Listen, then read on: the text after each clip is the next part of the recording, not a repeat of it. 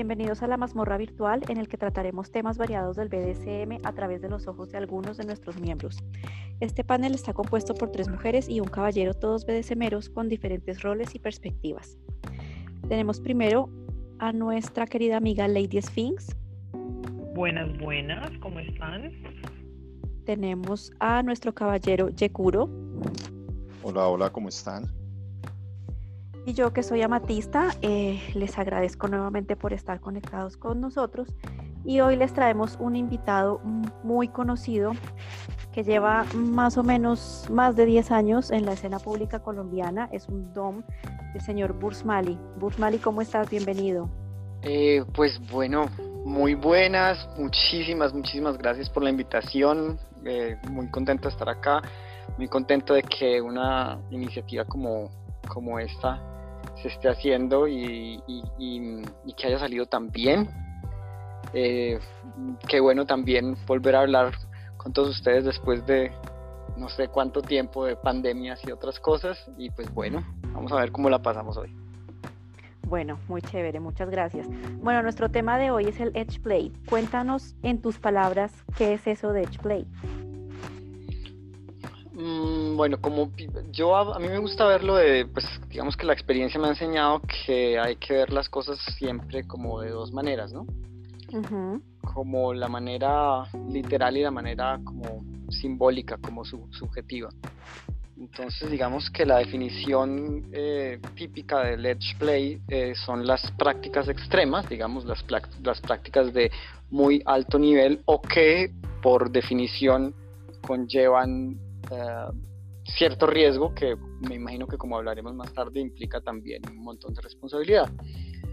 Eh, pero también pienso yo que está eh, también la parte subjetiva y es que em, el edge play no, digamos que no podemos, pienso yo, reducir el edge play a, a una serie de prácticas. ¿no? Hay algunas que por supuesto, digamos por, lo que, por el riesgo que conllevan, pues tienen, se ganan pues por definición un puesto en esa categoría, pero también em, como es tan importante el aspecto subjetivo, el simbólico, el emocional en el BDSM, eh, el edge play también es algo que se define eh, dependiendo de, la, de cómo se vive, de cómo se viven las experiencias de cada cual y de los pues, y del conjunto de los compañeros de juego.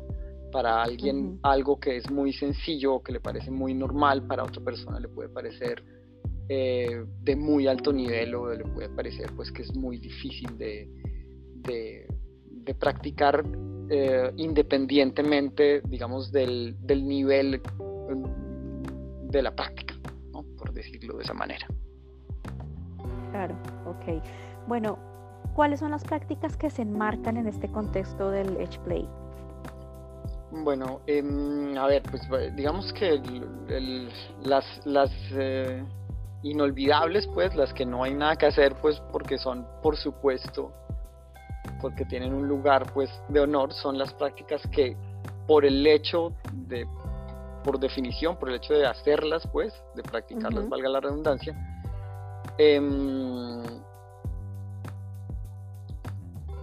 ya conllevan eh, pues un riesgo que implica por supuesto un cuidado particular. Eh, entonces yo diría que, por ejemplo, todo lo que tiene que ver con los juegos con la respiración, tienen un lugar de honor pues en, la categoría de, de, Edge Play. Todo lo que tiene que ver eh, con fluidos eh, que no tengan, digamos, una barrera biológica. Entonces, todo lo que tenga que ver, por ejemplo, con, con, la sangre y, bueno, y, todo, lo que, todo lo que viene, digamos, de adentro. Eh, sin embargo, eh, y eso ahí es donde viene, digamos, la categoría subjetiva, hay algunos fluidos que, que que independientemente del riesgo de salud real que contienen, eh, pues son considerados edge play por, ah, pues por convenciones sociales. Es decir, la, lluvia dorada se considera, por supuesto, mucho más fuerte que, no sé, que, que, la saliva o cosas así.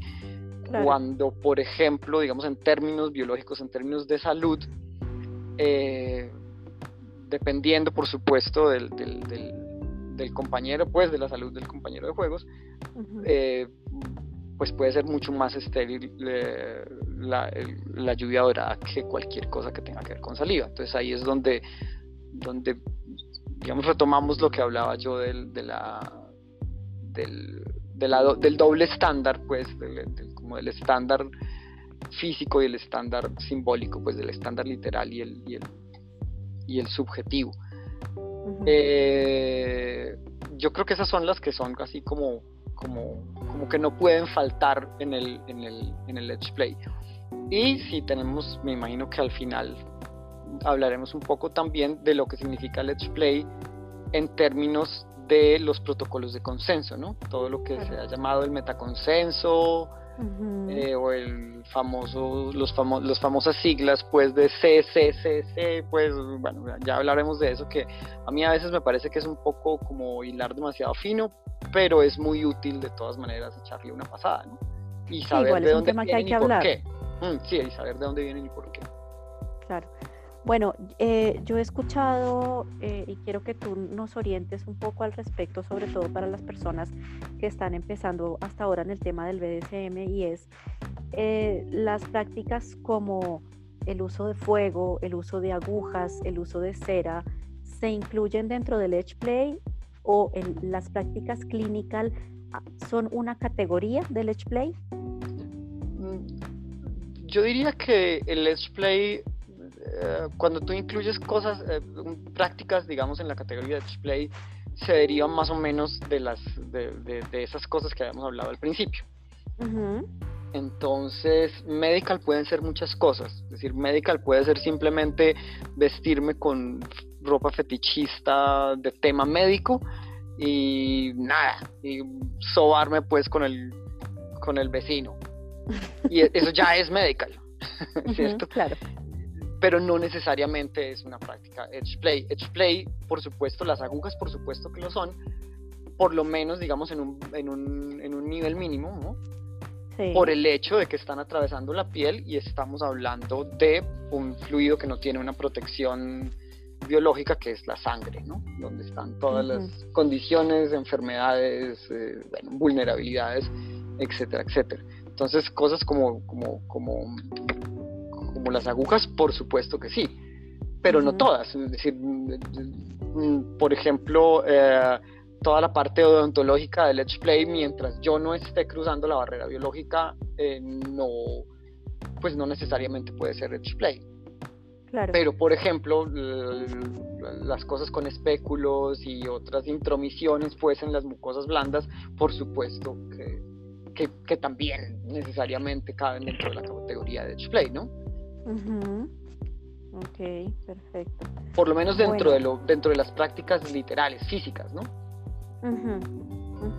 Claro, claro. Bueno, em, tú hablabas hace unos minutos del asunto del consenso, que pues claramente es, bien importante. Digamos que para estas prácticas, ¿cuál es el, tipo de consenso que aplica? Digamos que el, el, el consenso Mm, va paralelo a los tipos de prácticas, diría yo, ¿no? Eh, yo creo que hay dos, dos, grandes grupos de practicantes, ¿cierto? Que son los practicantes que les gusta, ¿cierto? Eh, las, las, prácticas del BDSM, que, son, que se sienten... Eh, pues que sienten un placer especial, un gusto especial por cualquiera de la inmensa cantidad de prácticas que la sombrilla, que la, que la, la sombrilla pues del acrónimo del BDSM incluye, puede incluir. Y habemos otras, y hay otras, ¿no? Eh, como yo, pues, quienes nos sentimos, eh, más allá de que nos gusten las prácticas, nos sentimos eh, identificados con, con, con el intercambio erótico de poder como algo que forma parte de nuestra personalidad. No solamente nos gusta hacer una cosa o la otra, sino que eh, hemos construido o, quisiéramos construir o hemos construido eh, nuestra identidad alrededor de eso. Es decir, eh, todos sabemos que ah, el alter ego, digamos, cuando uno habla de un seudónimo como el mío, pues Busmali, lo que sea, eso implica un alter ego que tiene unas características que por supuesto son diferentes de eh, los otros espacios en los que yo como persona, pues, en, los que me muevo, pues en los otros espacios en los que me muevo. Lo que puedo decir es que en, en, este grupo de personas ese alter ego es, em, es importante. Es decir, forma una parte más grande de mi, de mi identidad eh, que, pues, que, con, que, la mayoría de las otras personas que simplemente les gustan las prácticas, pero su identidad no se construye alrededor del intercambio erótico de poder. Entonces, en ese sentido, eh, esos dos grandes, ¿cierto? Para nosotros, mejor dicho, o para esa, la diferencia entre esos dos grandes grupos en términos del consenso es mucha. Digamos que para, para, independientemente pues de muchas, de, de, de, qué tan, de qué prácticas se hagan. Entonces, eh, digamos que para, para los círculos públicos, para los eventos públicos, para la gente que es curiosa, principiante, para los, no sé, eh, swinger, eh, que tienen interés en el BDSM, digamos que el, protocolo del sensato seguro consensuado, el famoso SSC, eh, mm, mm, es más que suficiente, ¿cierto? Porque es está claro, eh, es una manera sencilla y clara de definir los límites, ¿cierto? Y eh, implica también, por su definición, eh, una serie de riesgos que quedan por fuera, ¿no? Que se pueden, que, que, ahí están de todas maneras, ¿cierto? Por eso también, digamos, Weisman y todos estos primeros teóricos, si los podemos llamar así, del BDSM, eh, después, después de haber escrito acerca del SSC, después dijeron, bueno, no, hay otras cosas que hay que, hay, hay, que modificar eso, y entonces sale el Raxa y después el, el el, el, el y después, bueno, ¿no? Ya, ya, ya, ya lo, lo, hilaremos un poco más, ¿no? Pero pienso que hay esos dos grandes grupos, ¿no? Como el SSC es perfecto para la mayoría de las veces, la mayoría de la gente, pero para prácticas mm, de, de edge play en, en, ambos sentidos, ¿cierto? En el sentido literal y en el, y en el, y en el simbólico eh, subjetivo, yo creo que eso nos obliga a mirar esos otros, esos otros protocolos de comportamiento, protocolos de relación, eh, porque no solamente los riesgos son mayores, sin duda alguna, sino también... Eh, la responsabilidad y la inmersión en los roles, las prácticas, el intercambio erótico de poder es por supuesto mucho mayor y, es pertinente tener en cuenta esas otras cosas, ¿no? Esos, otros protocolos y esas otras visiones sobre la manera de relacionarse en el BDSM. Bueno, yo creo que aquí podemos afinar un, par de cosas. Eh, yo también soy practicante de algunas cosas de Edge Play. Y lo primero es que estas prácticas no son para novatos, ¿no? Sí, total. Eh, y, es, y es algo que, que, aunque pues queremos poner la información sobre la mesa, es súper importante acotar que estas no son cosas con las que ningún sumiso ni ningún dominante debería empezar, por más que tu fantasía sea que te metan en, no sé, una bola de hámster y te boten en un lago. Em, y lo segundo es que los riesgos biológicos en general, obviamente pues se, afinarían eh, mucho por práctica, pero en general los riesgos biológicos y médicos son altísimos, por eso se llama prácticas de riesgo y que es importante tomar muchísimas precauciones antes de de comenzar a practicar o de siquiera pensar en, en, incursionar en estas prácticas. Sí, eh, buenísimo ese punto y es importante porque muchas veces eh, las personas, ya sean dominantes o sumisos, a veces entran demasiado confiados y es como que, bueno, no, yo llego y ya, mejor dicho, me las sé de todas, entonces voy a hacer una práctica X o Y que puede suponer un riesgo demasiado alto. O sea, partimos del hecho de que el simple hecho de hacer alguna práctica BDSM que no sea edge play puede ser riesgosa si no se sabe hacer bien. Entonces, si estas ya son riesgosas, pues hay otras que lo son muchísimo más. Mm, me gustaría preguntarle a, a Bursmali, hombre, dentro de toda su experiencia, dentro de todo esto que ha aprendido, ¿cuáles serían esos pasos o qué sería esa recomendación como para iniciar a practicar Edgeplay? O sea, ¿cuáles serían esos, pequeños eh, pasitos que uno tendría que dar? Bueno, hay, por supuesto, eh, hay recomendaciones, digamos, más o menos obvias en el sentido en que em, muchas de las cosas que hacemos, eh, a pesar con todo y que hay un montón de información en Internet, eh, no todas las informaciones son pertinentes o, o nos sirven para el caso, para todos los casos, pues, en general. Em, es decir, yo puedo, por ejemplo, también es considerado edge play, digamos, el, no sé, el sexo con desconocidos, ¿no? No es igual eh, establecer una cita de sexo con un desconocido en Holanda, pues, en Ámsterdam, que en, ¿qué les digo yo, en Bogotá. Sí, claro es decir, no hay reglas generales y entonces siempre hay que ir paso por paso. Yo creo que un tip claro es, hay que ir paso por paso. Hay que primero leer, hay que estudiar, hay que eh, hacer pruebas, digamos, eh, pruebas de ciertas cositas y después eh, a comenzar con las prácticas de a, poquito. por ejemplo, la, la, la, la esclavitud en el sentido del 24-7, ¿cierto? Digamos, tener una relación de intercambio erótico de poder 24 eh, em, horas al día, los 7 días a la semana, es algo que, lo dijo muy, muy, muy bien, eh, no es así de una cosa, no, no, se hace de una vez, incluso teniendo toda la experiencia del mundo, incluso entre dos personas que son experimentadas, hay muchas cosas que hay que ir eh, armando por el camino que hay que ir cuadrando. En el caso del que estamos hablando, en el ejemplo que estamos tomando en este instante, pues hombre, hay familia, hay trabajo, hay vueltas que hacer, vida, amigos, etcétera, ¿no? Entonces yo no puedo pretender eh, que hay una sola manera o que, o que, o que puedo establecer una relación de metaconsenso 24/7 de un día para otro. Es una cosa que se va armando. Y, y, así como es para el ejemplo que estamos dando, es para cualquiera de las prácticas que son consideradas edge play. Em, mm, yo creo que eso es clave, eh, como, como ir, ir por, por, por pasitos.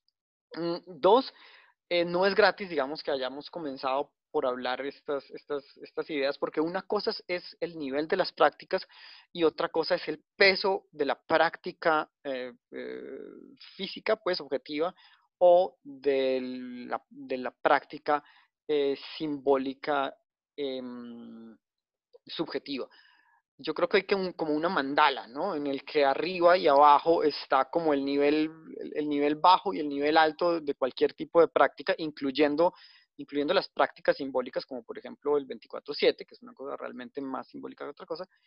Eh, y por otro lado está a la izquierda y a la derecha estaría como esa división entre, entre lo concreto y lo simbólico, ¿no? Lo objetivo y lo subjetivo.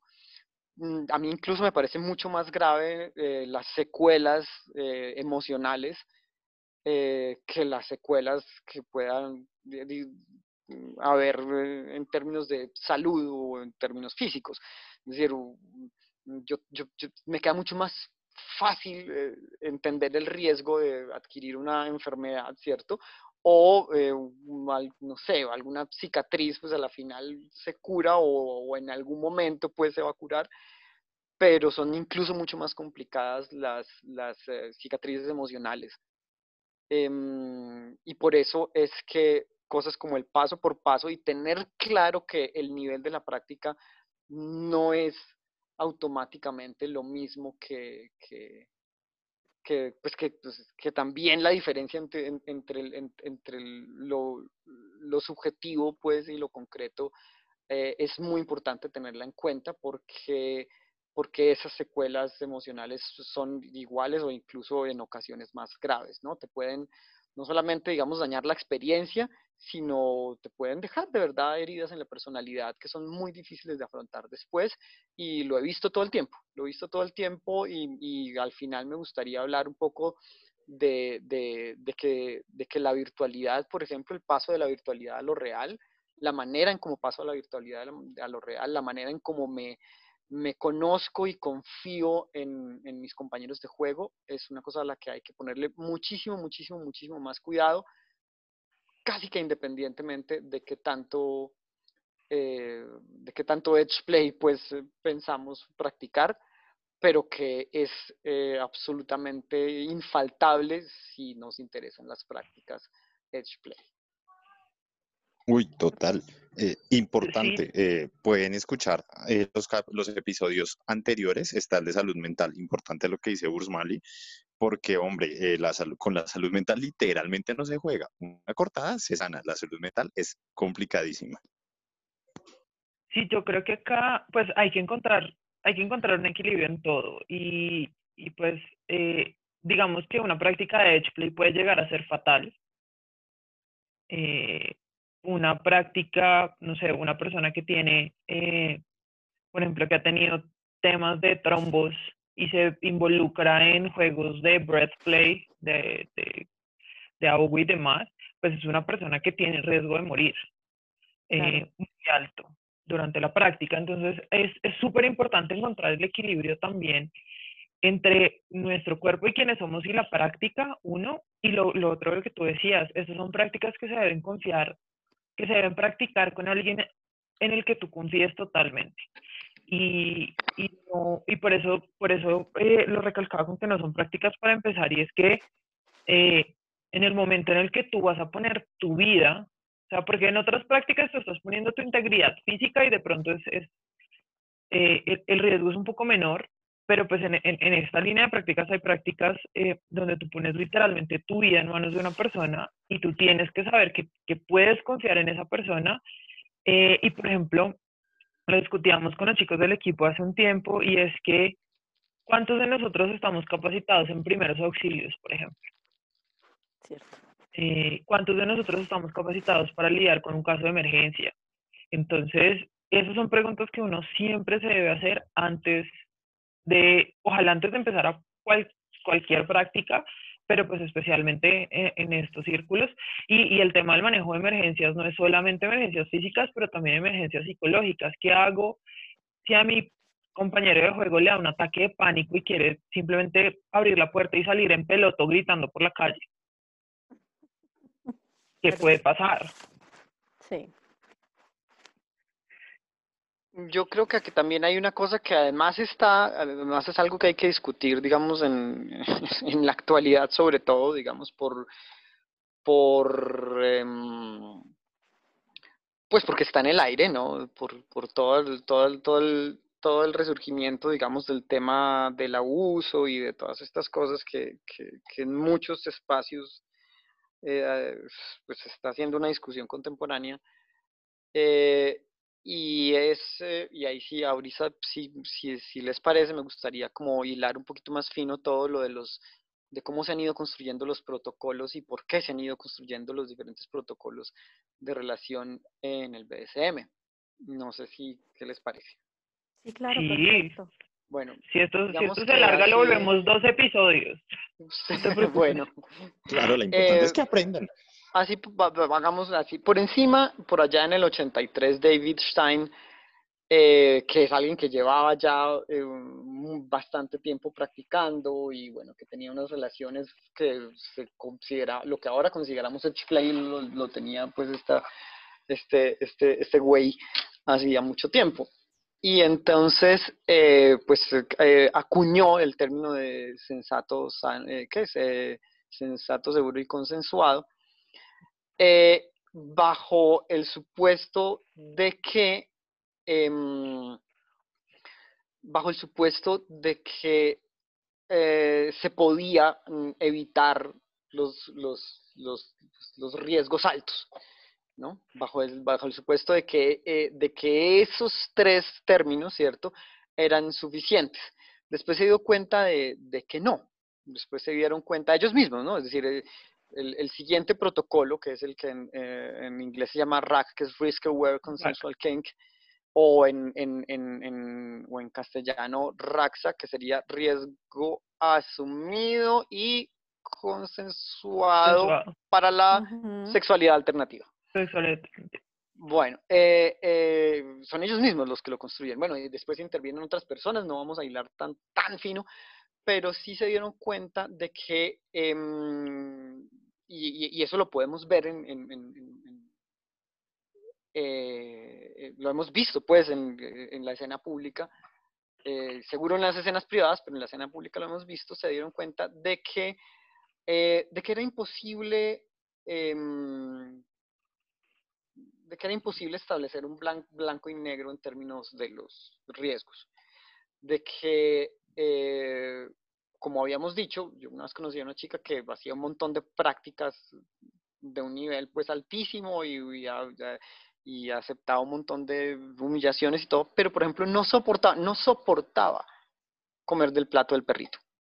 Ese es un ejemplo que yo uso a menudo porque el plato del perrito es una cosa que es súper típica, por ejemplo, en las personas que les gusta el pet play y es como lo primero pues que hacen quienes están interesados en ese tipo de prácticas, es algo como muy sencillo, pues muy tranquilo, muy no no no implica ninguna cosa, pero a esta persona le parecía lo peor. No no era capaz, le quedaba demasiado para arriba.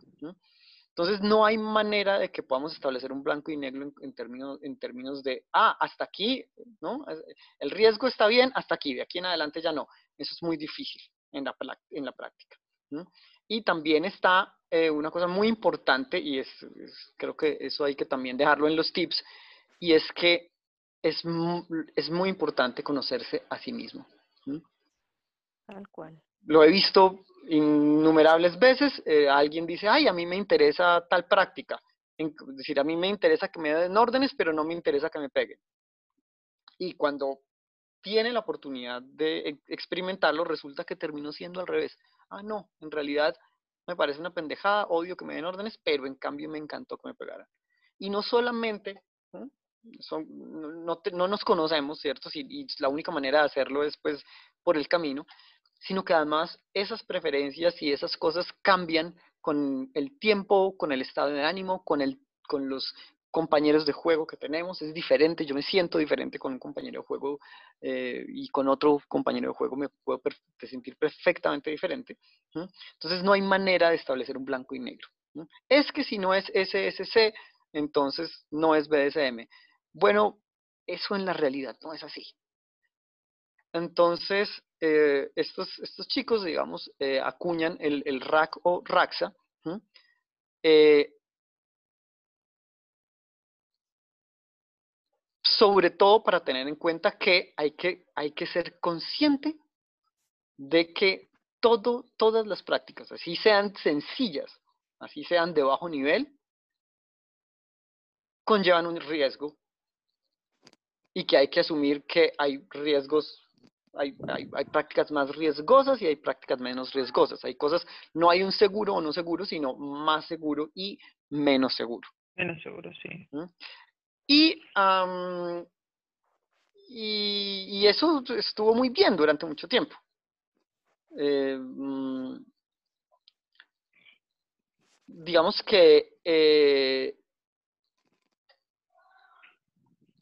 podemos decir que el sano seguro consensuado eh, es algo que se concentra, digamos, en, lo que sucede en el juego o en lo que sucede después del juego, como en, evitar las consecuencias que no queremos tener. Mientras que el RAC y el RAXA, y los que vienen para de ahí en adelante también, se concentran en mm, administrar las expectativas antes de todo lo que va a suceder. Es decir, de decir, yo sé que me estoy metiendo en algo que que, puede ser intenso, que puede jugar con mis emociones, con, el, con mi estado físico, ¿cierto?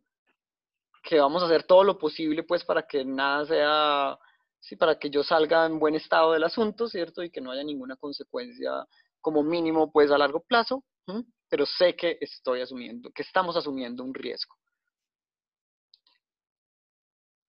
Resulta que, resulta que no solamente eh, hay errores, porque todos hemos cometido errores, y eso a, todos los principiantes les digo, el que, el que diga, se los digo, por ejemplo, a las personas de, de, rol pasivo, pues, ¿no? Cualquier dominante que les diga que no ha cometido un error les está mintiendo. O que las sabe todas. O que se las eh, sabe todas. Y al revés también. Yo no tengo límites, eso es mentira. Sí, total. Es decir, hay errores, ¿cierto? El asunto, claro, tratamos de evitar los errores, pero lo más importante es que aprendamos a cómo administrar los errores y los, y los malos entendidos. Por eso, eh, por eso es que es clave la comunicación en el BDSM, lo hemos dicho siempre en todos los programas, podcasts, talleres, ¿no? La comunicación es clave, es mandatoria, es mandatoria. Estamos acostumbrados a, que, a jugar con las negras, digamos, por decirlo así, en el mundo vainilla y en, y en las relaciones heteronormativas, ¿no? Entonces yo espero a ver qué es lo que el otro la hace, ¿cierto? Eh, para mirar a ver yo cómo reacciono. Eso no puede ser en el BCN. ¿Cierto? Tiene que haber una, una, una, una, una comunicación muy directa y, y ojalá muy honesta, eh, precisamente porque estamos jugando con los riesgos desde las expectativas, desde antes que, de, que suceda. Eso es muy importante, digamos, en este protocolo del RAX. Finalmente, em, resulta que también hay malos entendidos, ¿no? no solamente no hay errores, sino también hay malos entendidos, ¿no? Es que yo pensé que tal cosa, es que yo me imaginaba que tal cosa, ¿no? Hay una sesión en algún momento y alguien quiere salirse de la sesión y por alguna razón ¿cierto? Hubo algún eh, malentendido y una, una de las partes pensó que ya había terminado o estaba asumiendo que ya terminó la sesión y la otra parte no se ha dado cuenta. A mí mm, eso pasa todo el tiempo. La última vez que me, que me sucedió era que estábamos en un concurso en, en, en em, de un concurso de Spank, en unas Olimpiadas en Medellín, ¿no? Y eh, pues eh, era claro, habíamos eh, acordado clarísimo pues cuál era el gesto que la persona iba a hacer para parar para parar el, el, pues, los azotes pues y decir listo, hasta aquí llegué, ya no puedo seguir más, etcétera, etcétera, etcétera. Y resulta que mm, para mí no fue claro el gesto, porque la persona estaba moviendo, era un gesto que iba a hacer con la mano y la persona estaba como moviendo la mano y a mí no me quedó claro el gesto y le di una azota más y la persona alcanzó como a, a, timbrarse un poquito, ¿cierto? A la final no pasó nada, ¿cierto? Porque hablamos al respecto después, ay, claro, mira, yo, como tú estabas moviendo la mano, ah, claro, claro, ya entiendo, todo pasó muy bien, estuvo muy bien, pero en, en, el, en el momento intenso de las emociones, ¿cierto? Puede haber un malentendido y puede también haber un, em, eh, puede haber un, momento, digamos, de inconformidad o un bajón emocional que más, que claro, que tratamos de evitarlo, pero que más importante que tratar de evitarlo es saber cómo administrarlo. Porque estamos conscientes de que existen esos riesgos. Y cuando hay malos entendidos, es que yo pensé, es donde viene el siguiente protocolo, que que eh, ya, pues ya, ya lo hace un grupo diferente de personas, ¿cierto? Eh, pero, eh, pero que es muy interesante, que es lo que en inglés se llama el PRIC, que es Personal Responsibility Informed Consensual Kink, ¿no? Que son las prácticas no convencionales consensuadas e informadas a partir de la responsabilidad propia. Es decir, porque si nos damos cuenta, la mayoría de los problemas que hay, eh, em, que, surgen en, los encuentros, pues en las prácticas BDSM, terminan en que alguien le echa la culpa al otro. Y hay un momento en el que no sabemos, en que no hay manera de saber. A veces hay culpables, y es claro, cuando hay culpables, ¿cierto? Cuando hay alguien que claramente hizo algo que no se debería hacer, hay que señalarlo, hay que evitarlo, ¿cierto? Esa persona puede decir, sí, está bien, no lo hice bien, ¿cierto? Y si persiste, digamos, o, piensa que no fue o que no tiene responsabilidad en el asunto, pues entonces es una persona que podemos etiquetar como no confiable. Pero hay momentos en que no, no hay, hay, hay, lugares grises en los que no podemos saber. Porque resulta que hubo un malentendido en las expectativas. Tenemos las expectativas y hubo un malentendido.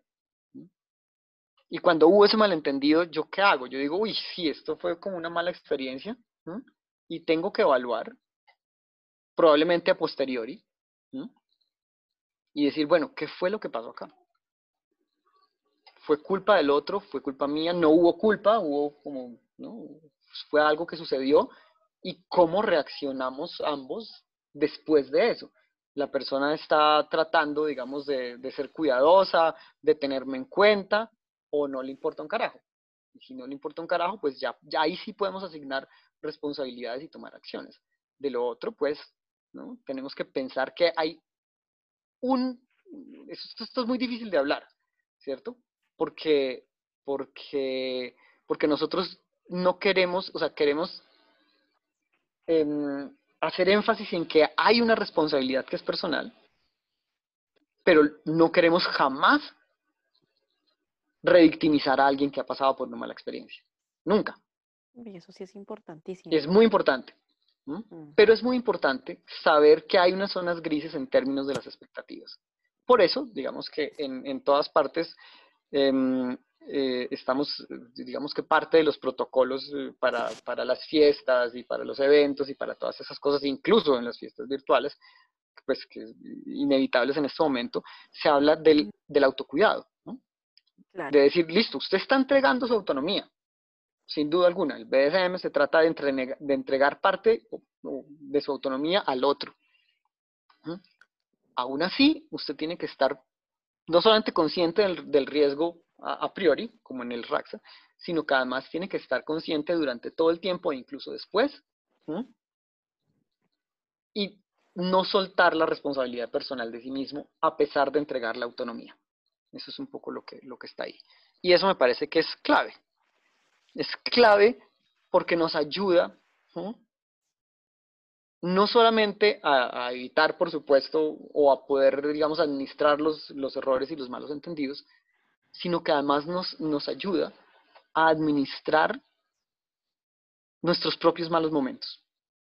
Nos ayuda a decir, bueno, no, no, importa, digamos, qué es lo que haya pasado, yo puedo hacer de, de esto que me sucedió una lección positiva para el futuro.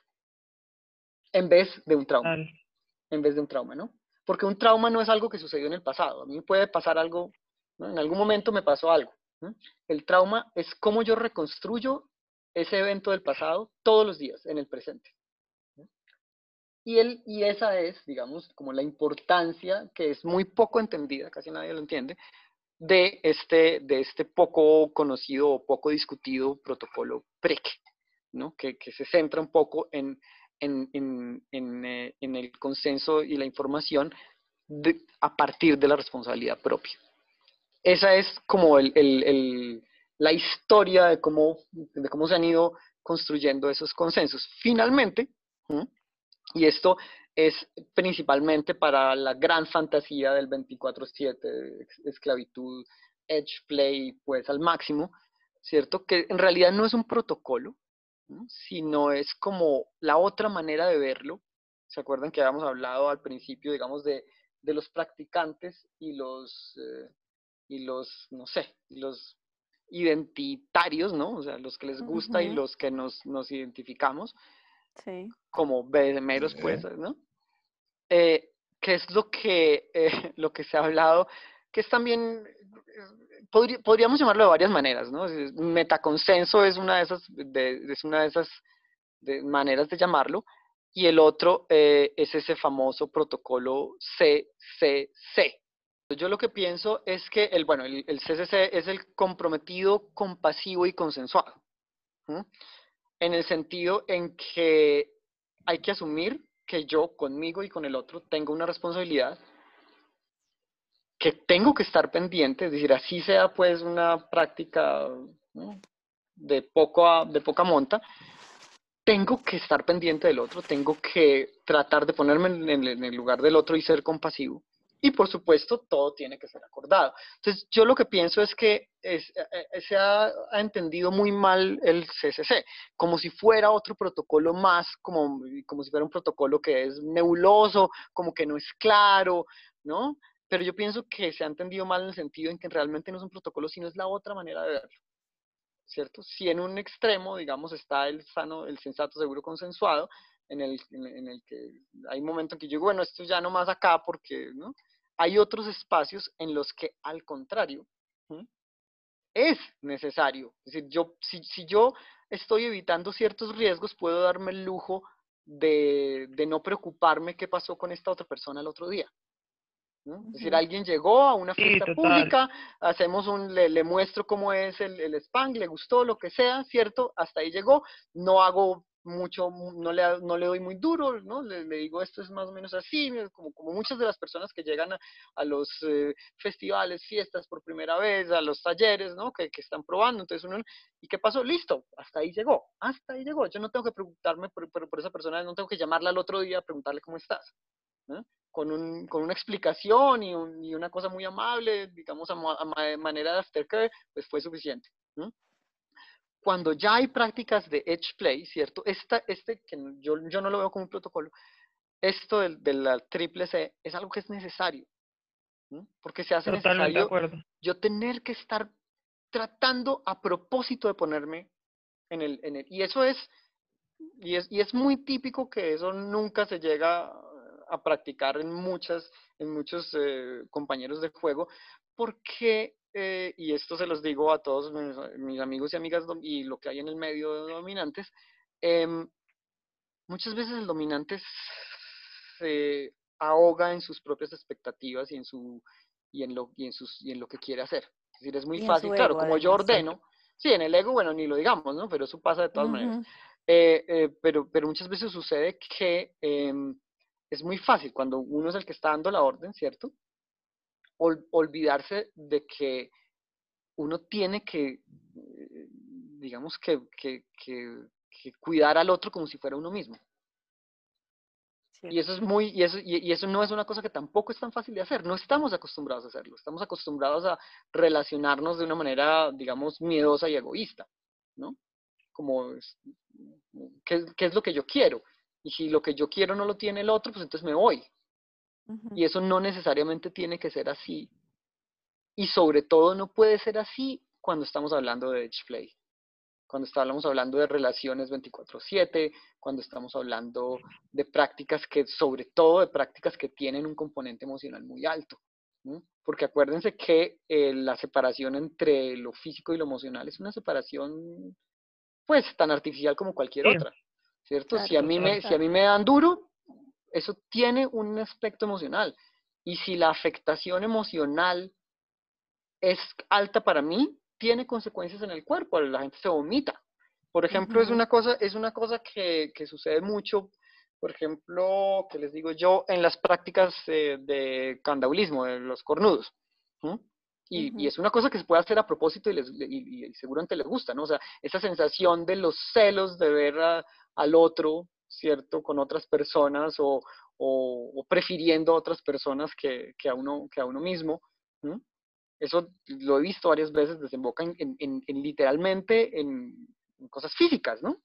En mareos, dolores de cabeza, vómito, desmayos, ¿no? Eso puede llegar a ser así. Sin necesidad de que medie, mm, pero ni un contacto físico. Entonces, en ese sentido, eh, esas, esas prácticas de display necesitan una visión, ¿cierto?, de la relación que tiene que ser como mínimo comprometida con el otro, compasiva. Empática. por supuesto, empática, exacto, empática, empática es una muy buena palabra, pues un muy buen sinónimo, y consensuada.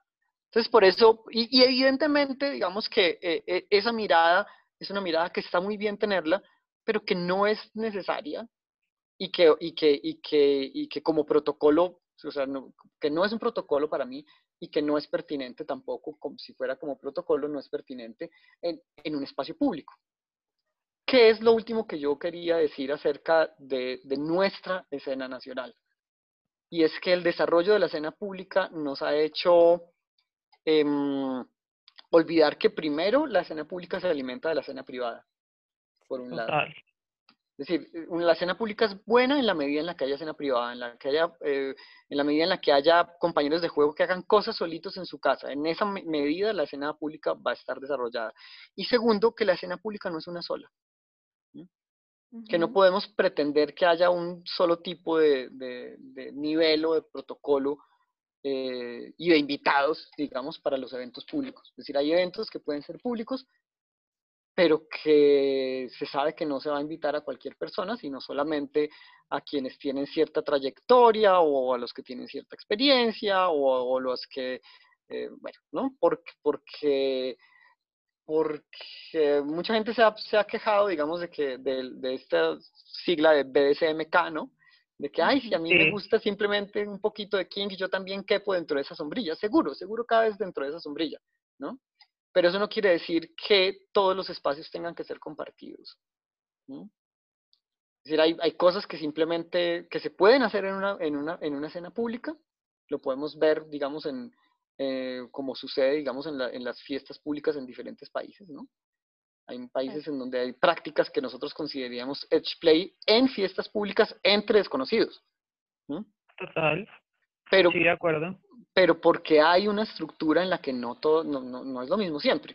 Es decir, yo tengo una fiesta y aquí puedo hacer un montón de cosas, pero si usted pasa de esta puerta, es, es a otro nivel totalmente diferente. Y hemos, hemos tenido, pues yo he visto también, ¿no? Personas que, ay, qué maravilla, y entonces, no, les da curiosidad, uy, yo entré aquí, no, usted entra aquí, no hay límites, listo, y entonces, no, le dieron durísimo y se emberracó y todo, pero ¿qué hacemos de malas? Porque usted estaba, primero usted tiene esa responsabilidad personal, Rick, ¿no? Usted sabía. Sí, lo tiene que asumir. Y segundo, este es un espacio diferente. Si usted no quiere, no tiene que entrar acá. Pero este otro espacio, o es una fiesta diferente, o es un espacio diferente, o es lo un que etcétera, pasa, etcétera, etcétera. Lo que pasa es que yo en Colombia, y eso es algo que he visto, por ejemplo, eh, entre las fiestas americanas y las fiestas colombianas, hay temas estructurales muy diferentes. Obviamente el desarrollo de, de la escena colombiana se ha dado pues bajo parámetros particulares y diferentes a los de cualquier otra escena. Eh, pero, por ejemplo, eh, aquí los eventos públicos no se manejan con, con, las reglas de la escena y hay mucha gente que no sabe qué es una escena pública versus una sesión privada, por ejemplo. Eh, y eso también afecta mucho en la evaluación de riesgos que podemos hacer, ¿no? Eh, es muy diferente entrar a un, a un evento o a una relación y nos estamos súper saliendo del tema, o sea, ya, vamos un poco por otro lado. Ahorita, nos, eh, ahorita nos regresamos. Yo pienso que, yo pienso que nosotros nos estamos saliendo porque, porque a la final esos otros espacios, esas, esa estructura más, más, eh, más organizada de los protocolos en la escena pública es lo que nos va a permitir, ¿cierto? Eh, desarrollar o, o, o, no sé, evolucionar, si lo queremos llamar de esa manera, en el Edge Play. Ahorita no podemos como, este, como estamos organizados, y estoy hablando de absolutamente todos los colectivos, ni uno, ni uno, ni uno. Sí, total. Ni uno, eh, no estamos preparados porque no hemos hecho una estructura diferenciada, ¿no? De, de escalafones, de diferentes tipos de fiestas, de diferentes tipos de protocolo, ninguno lo tenemos. Entonces, en este momento no tenemos cómo hacer edge play en ninguna, en, ni en la, en la escena pública, ¿no? Pero es muy importante hablar de esto que estamos hablando en este instante, porque esto es lo que nos va a permitir llegar a ese punto, ¿no? Subir el nivel, ¿no? Hacer más cosas más interesantes. Sí, total. Y es que, pues, pues digamos que venía un poco el tema y es que las, la, forma en la que se estructuran los eventos públicos en Colombia, eh, pues que no están muy estructurados. Realmente conozco muy pocos eventos con una estructura como, como protocolaria clara a la hora de, de entrar a una fiesta, lo que sea. Y es que en, en, en, en Estados Unidos, por ejemplo, la primera sesión que tú vas a tener con cualquier persona y la primera interacción que tú vas a tener con cualquier persona tiene que existir bajo un guion y ese guion tú lo tienes que saber en antelación y no pueden haber sorpresas. Y en el momento en el que en esa primera sesión hay una sorpresa, es una mala señal, porque no es lo acordado y eso hace parte, pues, obviamente, de un montón de protocolos de seguridad y es, si yo puedo confiar en esa persona para seguir el, lo que acordamos, pues, pues empieza a generar un puente de confianza. Eso aquí en Colombia no existe. A, mí, eh, de hecho, no me parece malo que no exista. Eh, y la razón por la cual no me parece malo que no exista, o sea, es decir, cuando yo digo que aquí no estamos preparados para eso, no, no, no lo digo como una crítica o como algo negativo, porque en todas partes es diferente. Tú me estás hablando, digamos, desde, desde esas fiestas, por ejemplo, en Estados Unidos, pero cuando tú vas a Alemania, es, el tipo de protocolos y el tipo es, es totalmente diferente. Es decir, todos los lugares contienen ciertas particularidades sociales, particularidades, particularidades eh, culturales, diferentes estructuras eh, del, de, de, los practicantes, ¿no? Como de la escena y de los practicantes. Eh, entonces es algo que simplemente hay que armar, ¿no? No, no, que, no quiere decir que estemos atrasados, para nada. Quiere decir no, que, que vamos, que ahí vamos y que, y, que, y que esa es una dirección que estaría muy bien tomar en este momento. Sí, total. O sea, yo no lo digo como, como no sé, como, como que tiene que ser así, pero son estructuras que por lo menos pues para mí y nosotros que nos conocemos un montón de tiempo, eh, permiten generar seguridad y permiten generar conciencia en las personas sobre cómo manejar las relaciones y cómo generar relaciones que sean seguras. Sí, totalmente, totalmente. Y, esa, y es un trabajo que hay que hacer y que se demora y que hay que experimentarlo y, y que hay que mejorarlo, ¿no? Es decir, todos los que, los que hemos eh, organizado eventos o hemos organizado colectivos, sabemos que nada, que uno hace un evento y al siguiente, el siguiente evento va a ser muy diferente porque le tocó hacer las cosas diferentes porque aprendió un montón de cosas. Así no haya vivido ninguna mala experiencia, aprendió un montón de cosas y tiene que hacer las cosas necesariamente diferente la siguiente vez, ¿no? O sea, van cambiando, se van desarrollando los colectivos. Sí, de acuerdo. Yo ya, bueno, eh, siento que necesitamos volver un poco al tema y, y no, no, porque haya estado mal eh, lo, que, lo que conversamos y lo que dijimos, eh, pero sí me parece importante que aterricemos esto pues, sobre el tema que es, que es el tema de display. Es, para mí es súper importante el tema de la empatía y como tú lo dices, para mí no debe ser un protocolo, para mí esto debería existir en todas las relaciones humanas que tengamos, ¿cierto? Porque, y sobre todo pues en relaciones en las que hay riesgos de lastimar a, otra persona y un consejo, si nos han escuchado hasta acá, no sé si ya no, si, si no han apagado el episodio, me parece súper importante eh, que ustedes evalúen es lo, lo, que tú decías del CCC. Si ustedes están con una persona, y me parece súper chévere que tocáramos el tema ahorita, y es que si ustedes están con una persona con la que no sienten esa empatía y no sienten que ustedes en serio están, o que sus opiniones o que sus sentimientos están siendo, o sus límites están siendo tomados en, en, cuenta, apaguen la luz y la sí, eh, total. Porque muchos de los casos, y pues, pues nosotros recibimos eh, denuncias o comentarios de, de abuso, y muchos de los casos que vemos son personas que siguieron con esa persona durante tiempos prolongados y después, cuando ya quedó el daño y cuando ya hay un trauma y cuando ya hay problemas y cuando ya, ya pasan muchas otras cosas, se dan cuenta que desde el principio habían muchas banderas rojas. y, pues nosotros, aunque el abuso eh, o las malas experiencias son cosas que de ninguna forma podemos evitar en la vida, eh, es algo que en, lo que sí podemos disminuir límites si nos escuchamos primero a nosotros mismos y segundo, si tomamos tiempos fuera para analizar nuestro compañero de juegos, nuestro amo, nuestro sumiso, nuestro, la persona con la que, sea que nos estemos involucrando y podamos hacer un análisis sobre si a esa persona en serio le importa mi bienestar físico y emocional o si simplemente me está utilizando para suplir sus necesidades o, o lo que sea.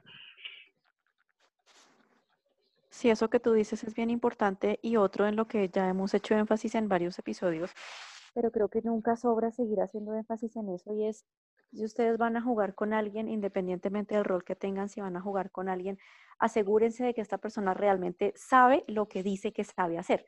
Porque yo puedo decir que perfectamente sé hacer cirugías de corazón abierto porque soy profesional de la salud, pero pues investiguen si realmente eh, eh, lo he hecho, si alguien ha visto que yo lo haya hecho, si alguien ha estado presente mientras yo lo hago, porque pues es que uno puede decir muchas vainas y a la hora la verdad no sabe hacer nada, o yo no puedo decir soy una experta en, en, en juegos con agujas porque me leí un par de artículos, e, eso no me hace una experta, entonces siempre, independientemente del rol que ustedes tengan e independientemente de lo que vayan a jugar, eh, asegúrense de que la persona con la que van a jugar realmente sabe lo que dice que sabe. Y normalicemos el decir no sé, ¿no? Porque también estamos llenos de, de dominantes y sumisos, lo que, tú es, lo, lo que decía Ursmali hace un rato, no tengo límites, o eh, su contraparte, yo les sé hacer todo, y de hecho, eh, aquí voy a sacar la acotación, que estas, eh, en estos días me sacaron un meme, porque yo dije, no soy una experta en spam, que en un en vivo de Secret Lounge, al parecer, pues eso es un crimen, ¿no? Normalicemos, pues el no es lo mío, puedo ser muy buena en otra cosa. Exacto, exacto. pero, pero, pero también me parece súper importante eso, normalizar el decir, no sé, voy a averiguar, eh, o practiquemos suave porque no soy un experto una experta y no meterse de cabeza en prácticas de las cuales ustedes no están capacitados y cuyas consecuencias ustedes no saben lidiar.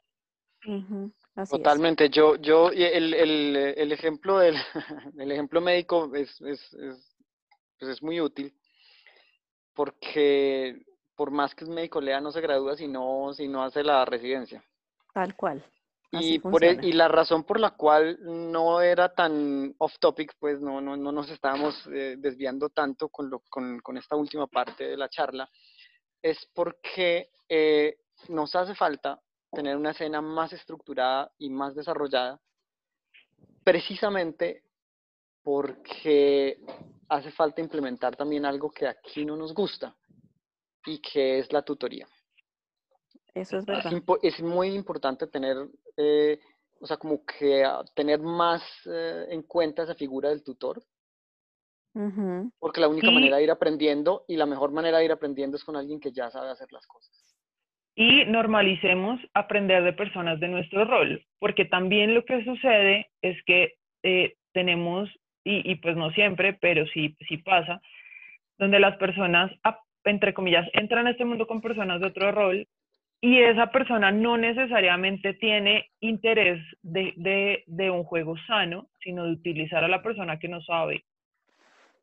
Eh, y en cambio, si tú tienes contactos en la comunidad eh, con personas de tu rol, esas personas sí te van a decir a la cara como, esto, es, esto no es así, esto no debe ser así, o ten cuidado porque esto puede terminar en esto, esto y esto siento que es más fácil comunicarse con una persona, abiertamente con una persona de tu mismo rol, eh, a entrar directamente a practicar con un dominante o con un sumiso, al que, entre comillas, con el que tienes cosas que demostrar, ¿no?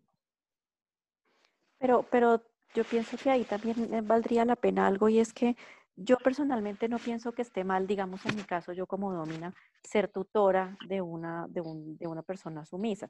El asunto es que esa persona sumisa también tenga eh, referentes o también tenga tutorías con otros sumisos, porque se han dado el caso, y conocemos uno muy reciente, de un aparente señor dominante que les dice a las niñas sumisas, ven, yo te educo, ven, yo te enseño, pero por debajito de la mesa ya les está diciendo, yo soy tu amo y tú me perteneces. Entonces, ojo con eso, porque una cosa es yo soy tu tutor o, tutora y te voy a enseñar, y otra cosa es mientras yo te enseño, ven de una vez jugamos. Ahí es donde, hey, no. No, pues eso está repleto, pero también, también hay un, eh, digamos que hay quienes lo hacen a propósito, pero también hay mucha ignorancia al respecto, ¿no? Hay, hay poca literacia ah, en términos de, de, de, SM, ¿no? Es decir, no, no, no, muchas veces no sabemos qué es una cosa y qué es la otra, ¿no? Por eso, por eso digamos, todas estas iniciativas, eh, como los, los, los talleres, ¿no? Como por ejemplo el, el Kinky Munch, que es muy importante, que siempre hay siempre se hace una, es, realmente, es un munch, pero realmente más que un munch, la mayoría del tiempo realmente es un taller. Eh, y, y, otras iniciativas eh, como este podcast y, y, otras cosas que se han hecho antes son muy importantes precisamente porque es importante em, hacer la divulgación de todas estas cosas que se hacen necesarias en la medida en la que cada vez tenemos una escena más amplia y hay más practicantes y hay más colectivos y también hay más conflictos, que eso es como prácticamente normal y al parecer sucede en todas partes, por lo menos en Latinoamérica, en mi, mi experiencia. Todos se pelean, todo el mundo, y a veces se juntan y a veces se pelean y a veces uno es para un lado y para el otro lado. Y ojalá pues podamos eh, superar eso, pero creo que si tenemos alguna vez la manera de superarlo es a partir de, de, sí, pues de divulgación y de desarrollar una escena más estructurada. Además que también hay que ser adulto responsable, ¿no? Sí, bueno, precisamente, de ahí, de ahí, de ahí el, el PRIC, por ejemplo. Mm, claro. Sí, o, sea, yo, yo no creo que, eh, digamos que, que, recapitulando varias ideas, como que primero, eh, el hecho de decir, o, o, lo que yo digo como con el hecho de que, de que tengan, de que se acerquen a sus pares, es para que tengan personas que puedan darles otro par de ojos sobre su situación cuando están empezando. Porque precisamente cuando estamos empezando no nos la sabemos todas. Claro. Eh, entonces, si ustedes pueden tener al lado una persona con la cual hablar abiertamente de cosas que son específicas de su rol, seguramente va a ser más fácil que esa persona entienda de dónde vienen, qué es lo que quieren lograr y les pueda prestar una guía. Igual es necesario en algún momento practicar o participar en encuentros con personas de, de, roles diferentes, porque pues tú no puedes ser sumiso solo, tú solo con otros sumisos en otra esquina. Eh, de alguna forma pues estamos entrelazados, los roles están entrelazados eh, el uno al otro. Eh, y lo otro también es el tema de responsabilidad, por eso yo decía, muchas veces los casos de abuso se dan porque pasan cosas o, no solamente los casos de abuso, los casos de decepciones en el BDSM y, muchos problemas se dan porque pasan cosas y se permiten y se extienden y seguramente cuando salen de la relación o cuando todo se acaba, pase lo que pase, llegan, eh, se llegan a conclusiones como no, él me está utilizando o ella me está utilizando todo el tiempo o ese tipo de cosas, pero pues tú duraste ocho meses con esta persona.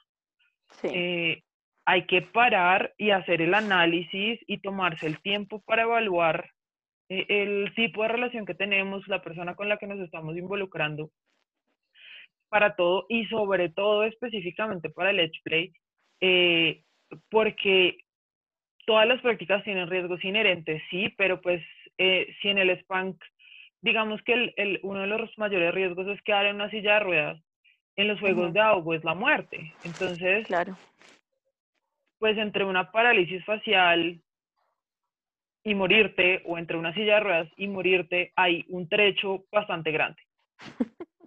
claro. Eh, y, es, y, y me parecería súper importante que todo el mundo hiciera el ejercicio de, de si tienen algún tipo de relación, no y no tiene que ser BSMera, puede ser una relación vainilla. Eh, deténganse y analicen si esa persona escucha, si esta persona toma en cuenta sus opiniones, toma en cuenta sus sentimientos, y por sentimientos no digo como relación amorosa, sí, no, pero pues no sesionar cuando estoy deprimido, por ejemplo. Sí. Ese tipo de cosas. yo em, propongo, yo les propongo que en un programa futuro desglosemos eh, un grupo de prácticas consideradas edge play, ¿cierto? Y hablamos de las experiencias que hemos tenido y de las cosas que hay que tener en cuenta en cada una de esas prácticas. Me parece, un muy buen tema para, un, para el futuro. Sí, claro, ya súper comprometido. Bueno, me alegra mucho, qué chévere. Bueno, pues muy chévere todo el tema, muy interesante. Busmali, muchísimas gracias por acompañarnos en este episodio y ya tú te planillaste para episodios siguientes, entonces pues estaremos avisando a nuestros oyentes eh, cuándo será el próximo episodio. Em, yo por mi parte aprendí muchísimo, aclaré muchas dudas y me parece súper chévere. Por eso, pues nada, Busmali, muchísimas gracias por habernos acompañado el día de hoy. No, muchísimas gracias a ustedes por la invitación. Eh, pues ha sido un gusto estar acá. Eh, pues sí, ojalá podamos planillarnos para una próxima ocasión. Los felicito por la iniciativa. Eh, Muchas gracias. Hace falta y, y bueno, que sigamos aprendiendo. Súper, así será. vale, pues muchas gracias a todos por escucharnos y mm, nos vemos o nos escuchamos en el próximo episodio. Chao. Chao. Chao, chao.